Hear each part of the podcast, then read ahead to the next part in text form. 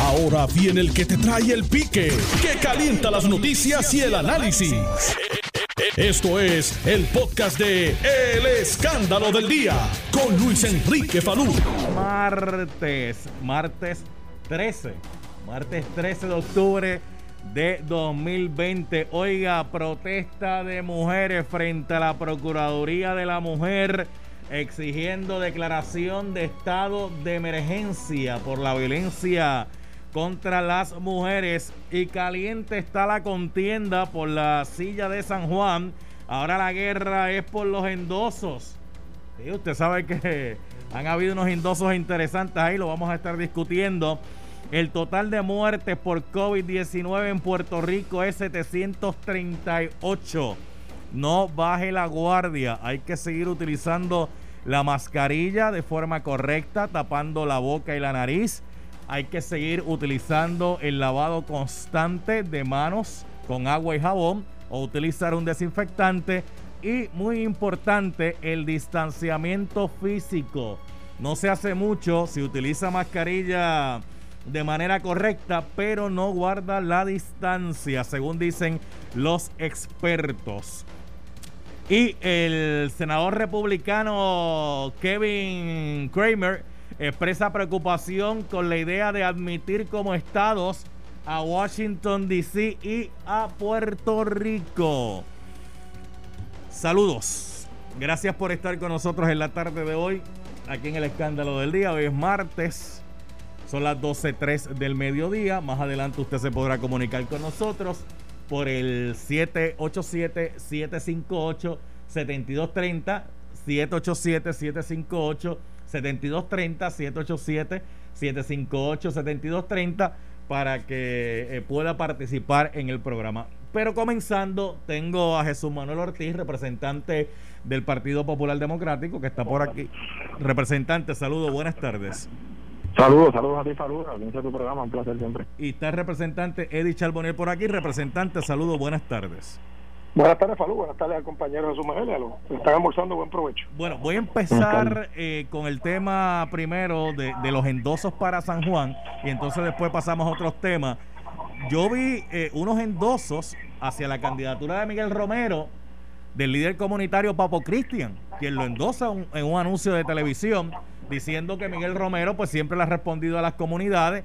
Aunque Papo Cristian dice que está endosando a Miguel Romero, eso no significa que él sea PNP o estadista.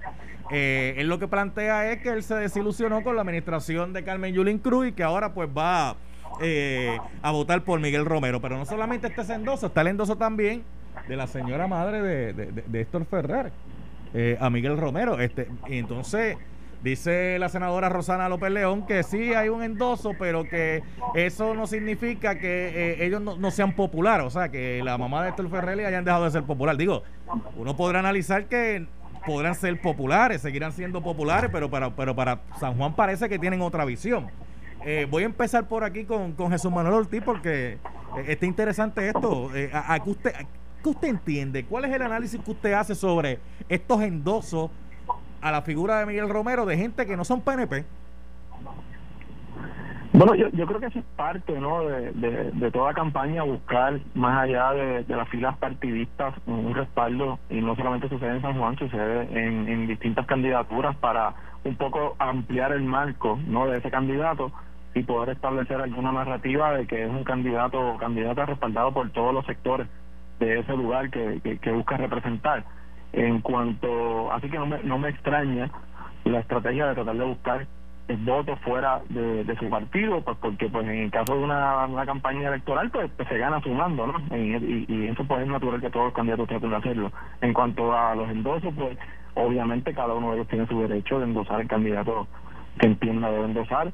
En el caso de la, de la señora madre de Héctor Ferrer, me parece que ella ha hecho una aclaración o un comentario luego de que se publicó el anuncio en términos de que pues ella expresó un agradecimiento y tener una relación personal de amistad de su familia con el senador Romero y que eso no significa un endoso, por lo que vi unas declaraciones de ella después. Pero aún si lo hubiese sido, pues obviamente está en su derecho y, y, yo creo que, eh, aunque de mi parte yo respaldo a, a, la senadora Rosana López, pues entendería de alguna manera si el endoso de la familia de Ferrer fuera en esa dirección porque todos sabemos pues, pues hay una situación ya personal ahí, ¿no?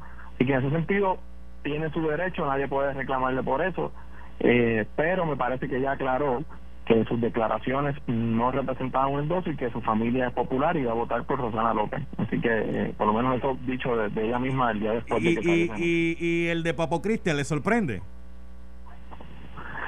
Mira, no, eh, obviamente eh, Papo Cristian se ha caracterizado por, ¿verdad? por ser un líder comunitario y me imagino que pues, él entenderá y analizará cuál de los candidatos él, entiende que, que, atiende eh, más sus reclamos.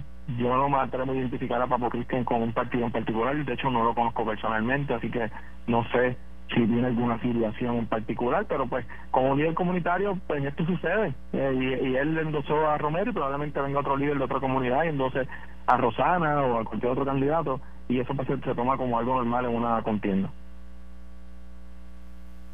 Eh, Eddie Charbonier.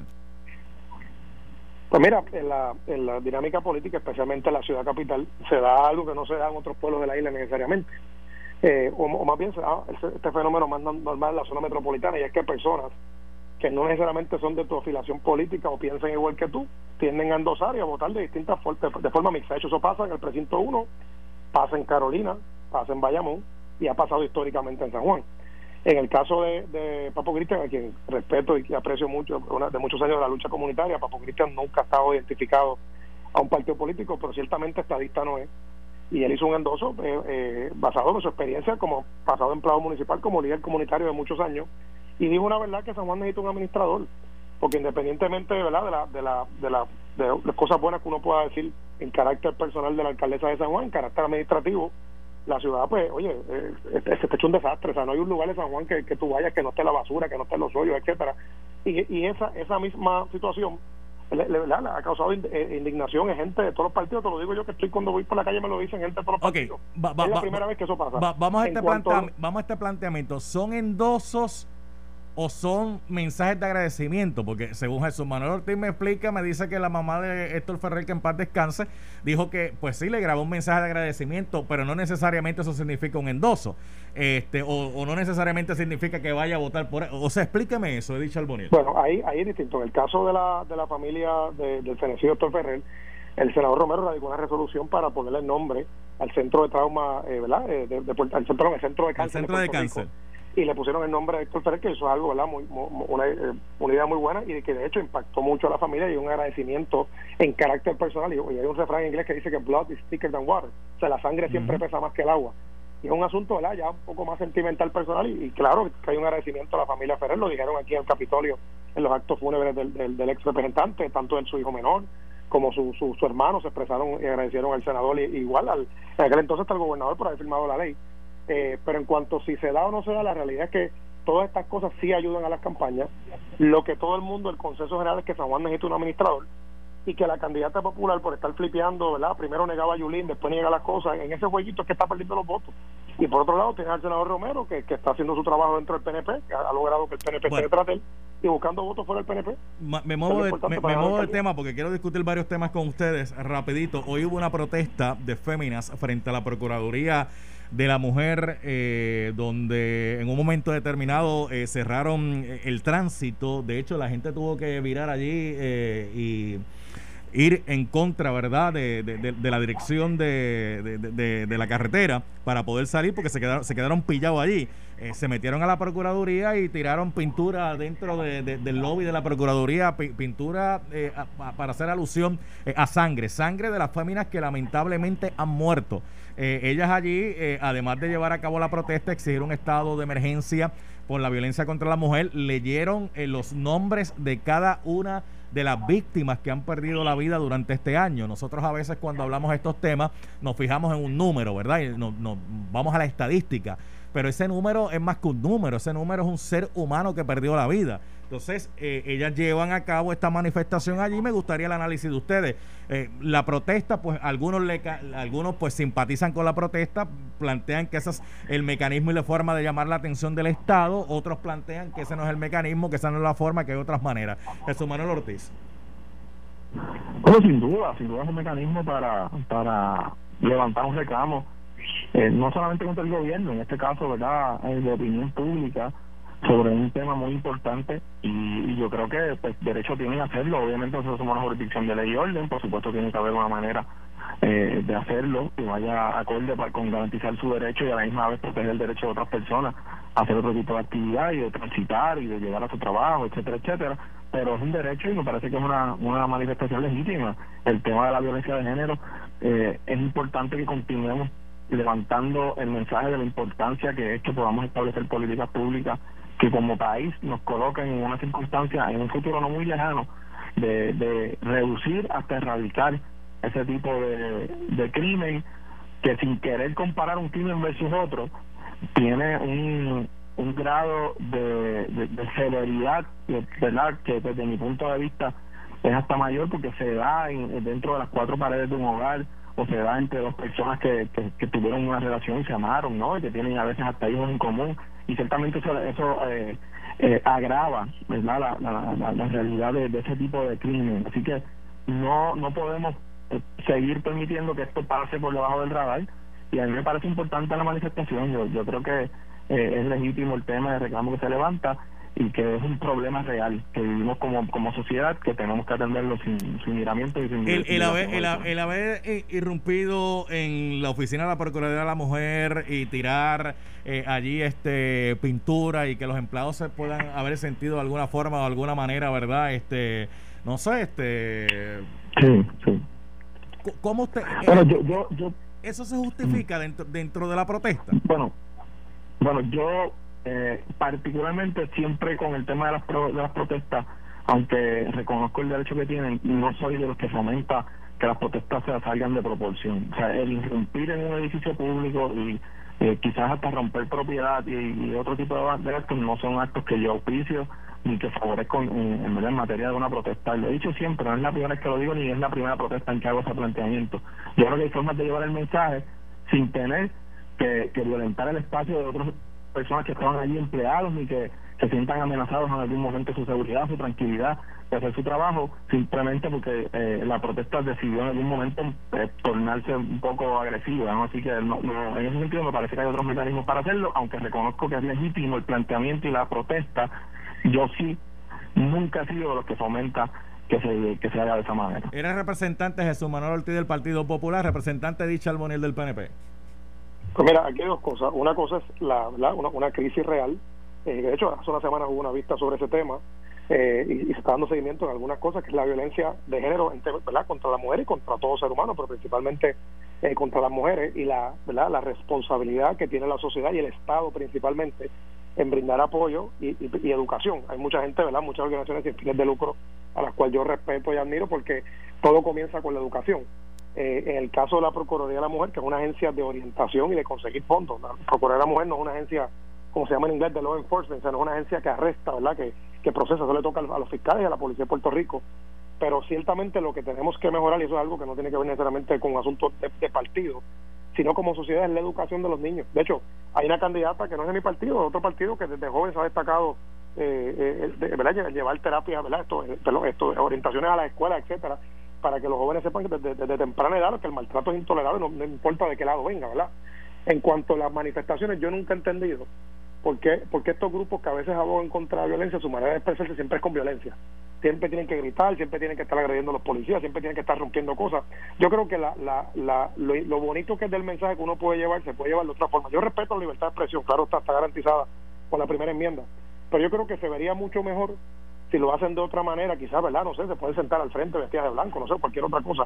Eh, pero estar, ¿verdad? Siempre tuve estos grupos que son los mismos, que se, van cambiando de camisa en cada actividad y, haciendo esta cosa con violencia, pues no, yo creo que le quita un poco a la, a la lucha, a la causa real, donde creo que la educación siempre es clave. Una pregunta a ambos. Eh, ustedes han pasado por frente a Fortaleza, ¿verdad? Este frente a la calle Fortaleza, que de hecho está, eh, es una calle de, de adoquines, pero aquello está intransitable, está hundida y yo sé que repararla es difícil porque no, es como una carretera normal, es una carretera pues, ¿verdad? Que tiene otras consideraciones, pero ustedes han pasado por allí, ¿verdad? Claro. Eh, ¿Alguna vez usted ha visto? Yo he ¿alguna vez- pasado alguna vez en mi vida. Sí, sí, yo sé que usted no, pero usted pasaba por la por la parte de atrás, usted no usted no salía mucho por ahí al frente. No, yo entraba por el frente, por ahí, el parking era al frente, ahí, en esa calle. Mire, una, una, una a, ver, a ver, sí, que usted estaba en la secretaría, ¿verdad? Sí, sí. Mire, una, una pregunta. ¿Ustedes alguna vez vieron un señor allí eh, solo con una pancarta? Claro, Sí, un, profesor, veces. un profesor muy buena gente. ¿Y, de, y de qué era la protesta de, de qué era la protesta de él? Porque él siempre estaba allí solo con esa pancarta. Yo nunca vi que lo cubrieron, nunca vi un reportaje sobre eso, nunca vi a nadie, nunca Mira, escuché a se- nadie Se hablando. me escapa el nombre de él ahora. Nunca escuché a nadie persona. hablando Es de, de- profesor de esa protesta que tenía ese señor solo allí con el cartelón todos los días. Bueno, pero si supieras que él, él- ah, bueno, él, él hacía inglés y español y por lo menos a nivel internacional. Pero, pero tanto, sabe lo que sabe lo que le nacional, quiero sabe lo que le quiero traer, ¿verdad? Que Hay que lo- llamar la atención con las protestas, estamos de acuerdo. Lo que le quiero traer es que ese señor estaba allí en una protesta prácticamente permanente, solo, con un cartelón allí, en español y en inglés, y dígame quién le prestó atención a lo que el señor estaba reclamando. Que way, lo que estaba reclamando era la descolonización de Puerto Rico. Me muevo de... Sí, yo, yo no recuerdo bien.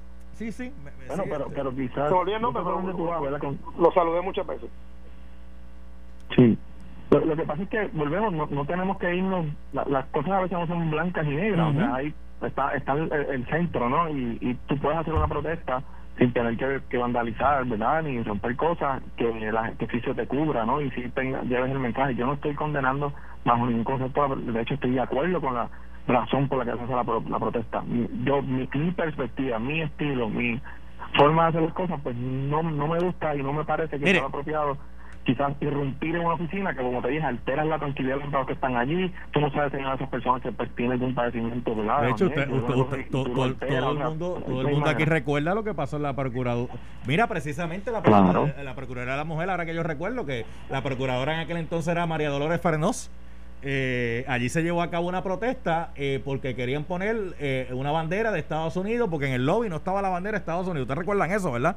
Y se llevó a cabo una protesta allí Claro, que, que comenzó de una forma y terminó de otra forma. O sea que y, y, y se condenó la manera en que terminó esa protesta. Esa protesta Sí. tenía toda la legitimidad, la razón, pero la manera en que después llevaron el mensaje, también uno siendo consistente, tampoco fue Claro. una con la que yo entienda eh, eh, sea correcta. Claro, mire, déjeme moverme de tema porque tengo, mira, ten- mira, este Michael, tú sabes que Jesús Manuel Ortiz está corriendo para la presidencia de la Cámara de Representantes, ¿verdad? Estoy corriendo para la Cámara por acumulación. Ay, usted está corriendo usted lo sabe, usted eh, eh, usted tiene ya hasta sus pollitos amarrados este bajo sus alas. Yo estoy haciendo todo lo que está a mi alcance, Falu, para que tengamos una mayoría en la Cámara. Y por ¿Eh? supuesto, si eso incluye que ayude a candidatos, que los ayude, los aconseje cuando me los Claro. piden, por supuesto que sí. Yo tengo una función y una responsabilidad como representante incumbente. De hecho, soy el único incumbente en la papeleta de acumulación. Eh, eh, Así que tengo que ejercer mi responsabilidad. Claro, claro, porque está corriendo para la presidencia. Si el Partido Popular. Mira, Eddie Charboni. ¿Por qué usted se ríe de Charboni? Eddie Charboni. Bueno, a- además de que su Manuel sería un gran portador de la minoría, pero y un buen amigo, pero nada, me, gusta, me gusta la forma que se fea la ola. Sí, sí, está, surfe- sí, está surfeando la ola, sí, sí. Pero mire, la pregunta, la pregunta que quiero hacer eh, a Jesús Manuel Ortiz ahora, y, usted y Charboniel, que obviamente de la mayoría en este cuatrienio, ¿cómo es posible que la gente no pueda tener acceso a la información que a todas luces es pública? Porque si se utilizan fondos públicos y es el pueblo de Puerto Rico el que está pagando, ¿cómo es que la gente no puede saber quién trabaja en la Cámara de Representantes, cuáles son sus funciones, cuánto le están pagando? O sea, hablamos de transparencia y, y, nos, y nos galillamos hablando de transparencia desde un manto de oscuridad.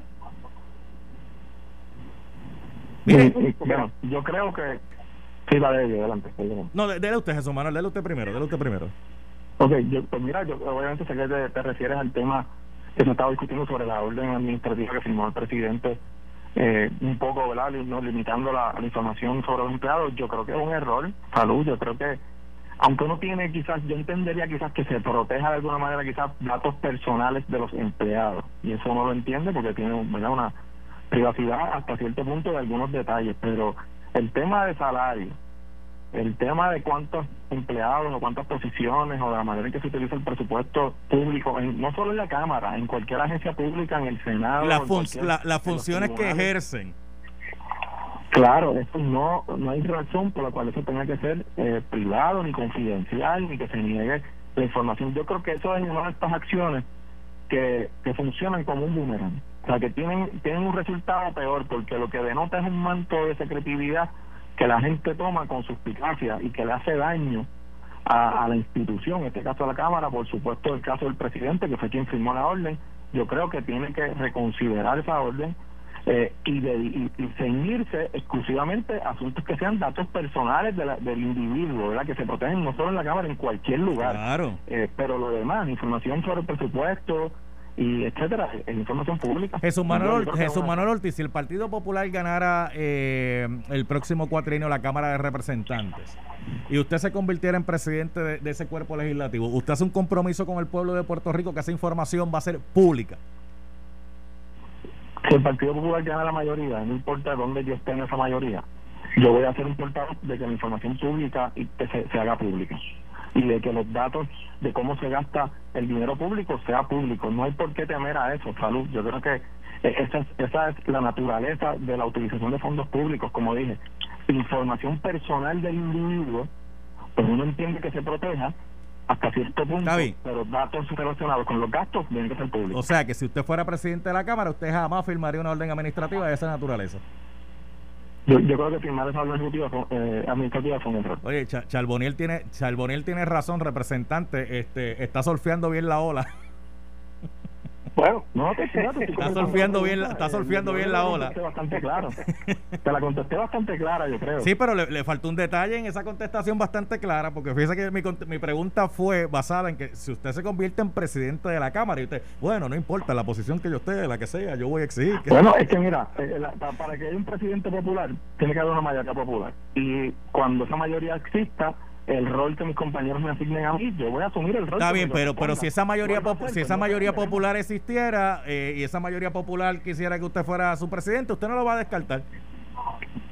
No, yo voy a asumir el rol que me corresponde y que, mi delegación me, Solfeándome la ola, Edith Charboniel, Bueno, no, bueno, yo, yo, insisto que va a ser un gran portavoz de la minoría, pero yendo yendo al, al, al tema de la... Bueno, usted, usted que es representa, representante de la Cámara que preside Johnny Méndez, esa orden administrativa, ¿cómo usted la ve?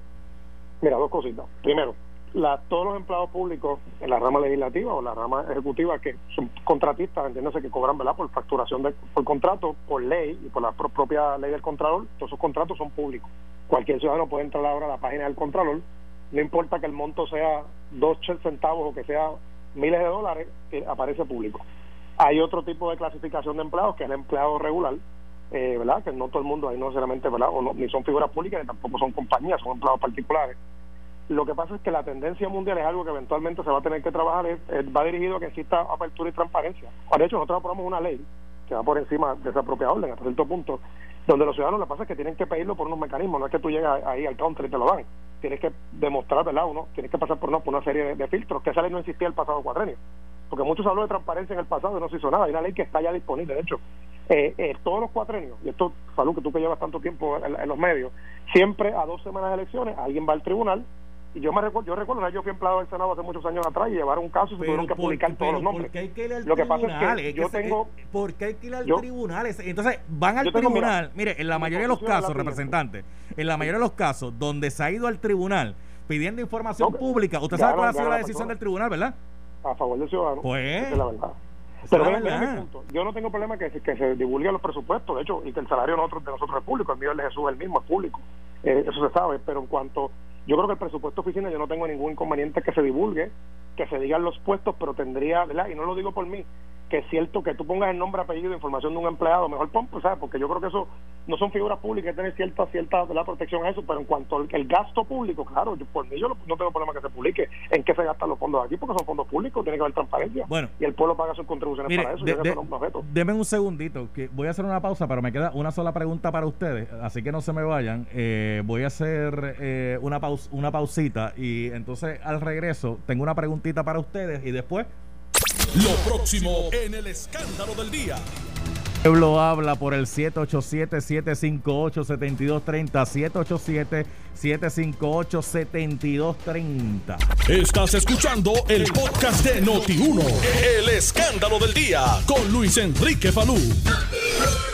Hablando a muchos de los líderes en la isla de que Puerto Rico es un país de ley y orden Y yo les escucho con detenimiento, no, que esto es una jurisdicción de ley y orden, no, que aquí hay ley y orden, no, ley y orden. Y entonces mi, mi pregunta es, ¿cómo si somos un país de ley y orden, los que vienen llamados a cumplir y ejecutar la ley, como dice la ley y como está escrito en la ley, se violan la misma, se hacen de la vista larga, no hay consecuencia, dan los tumbes, eh, han quebrado el país y aquí no ha pasado nada.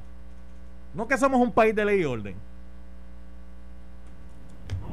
Eh, bueno, es que cada, cada, cada caso que se donde haya alguna violación de alguna ley, reglamento, etcétera, tiene que tener consecuencias, salud. O sea, el hecho de que de que en algún momento, como tú planteas, que tienes toda la razón. Ha habido casos donde personas han actuado fuera de la ley y lamentablemente el, el Estado o las instituciones que están a cargo de, de, eh, implementar la ley y procesar casos, pues no lo han hecho o no han cumplido con controlar de manera satisfactoria, pues no significa que nadie lo tiene que cumplir, ¿verdad? Yo creo que lo, lo, que hay que mejorar no es el hecho de que tenemos que ser una jurisdicción de ley. Por eso lo que lo que le, lo que le quería traer lo que le quería traer con esta pregunta en marco de reflexión, en, en, en marco de un pensamiento crítico, es que a veces utilizamos las expresiones en momentos determinados para excusar o escudarnos detrás de ellas, pero la realidad es que en otras instancias no lo hacemos de la misma forma y de la misma manera. Decía yo siempre, y ustedes que llevan años escuchando esto, que el problema que tienen los partidos políticos de oposición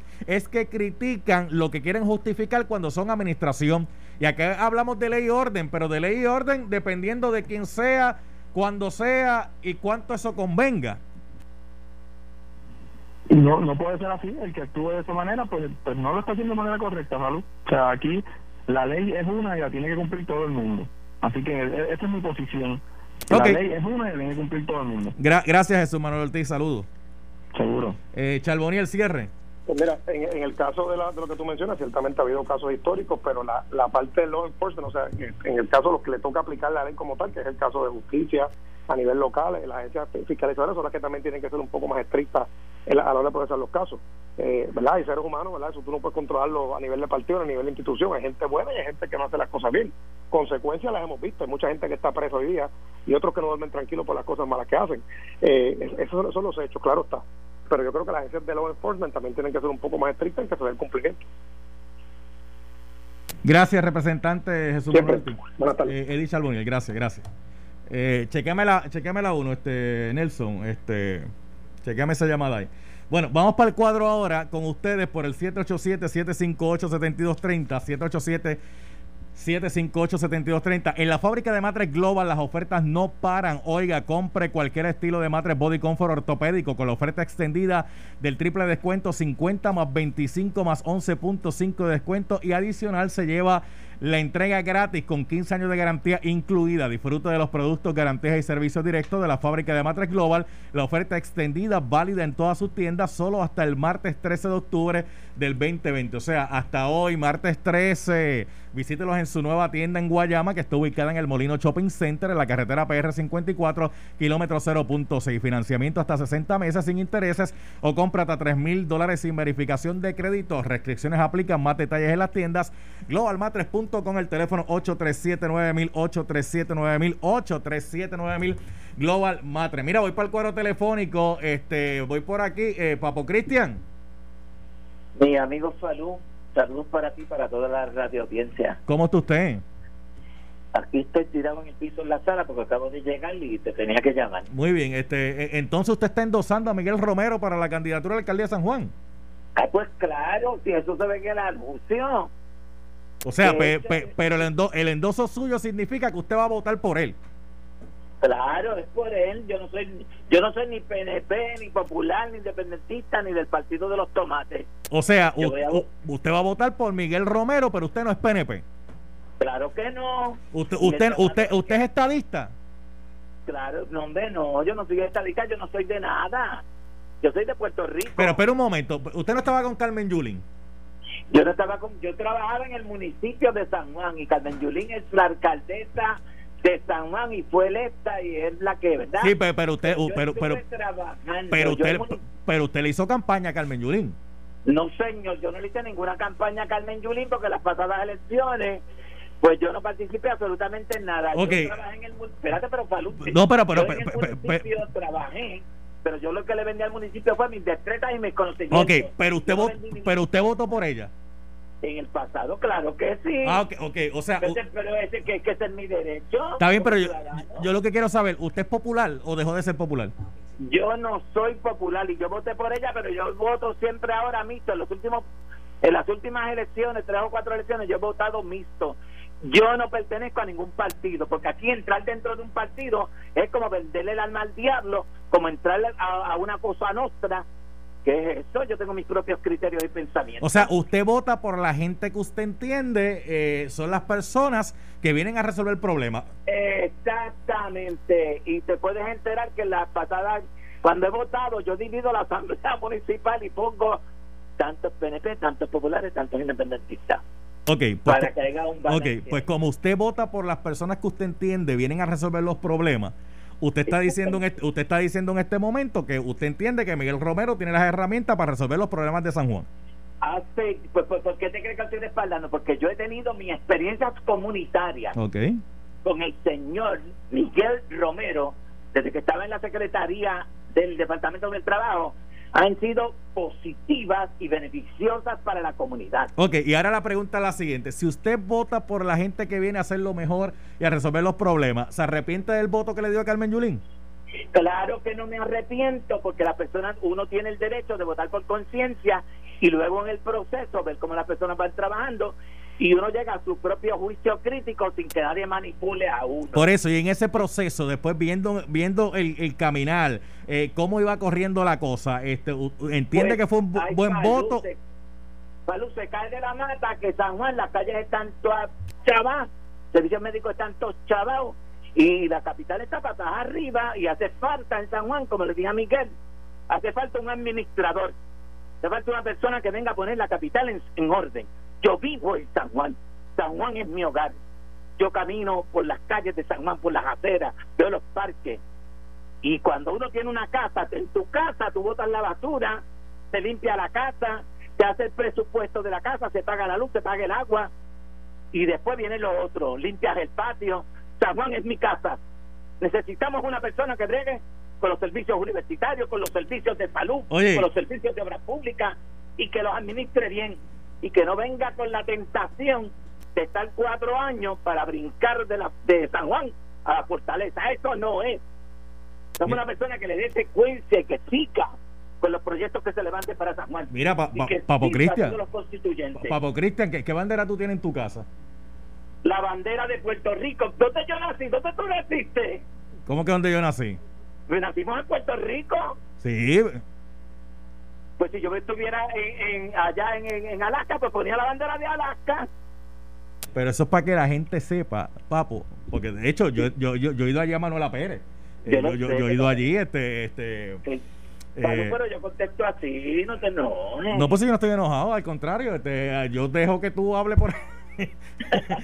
Pero yo te- Tengo la bandera de Puerto Rico en el balcón. Yo estoy bien ah, no te, no te atreves a decir que Carmen Yulín te defraudó.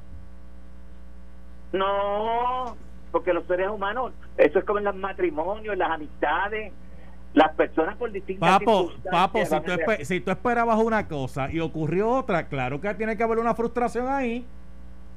No, porque cada quien es como es. Y, lo que pasa es que acá se pueden tomar decisiones. Cuando un matrimonio no funciona bien, se divorcian, tan sencillo como eso. Bueno, se. Cuando uno no está de acuerdo, trabajamos en lo, en lo que coincidimos y lo otro dejamos a un lado. Pero en este instante, el municipio de San Juan necesita un Bueno. administrador y se llama Miguel Romero. Mira, yo pienso por mi. Entonces, a diferencia, porque te pregunto esto, porque tú sabes que la señora Madre Estor Ferrer, que en paz descanse, también hizo un anuncio donde salen, donde sale, eh, donde salen agradecimientos a Miguel Romero porque eh, pues el Centro Comprensivo de Cáncer lleva el nombre de Estor Ferrer por un proyecto que él hizo.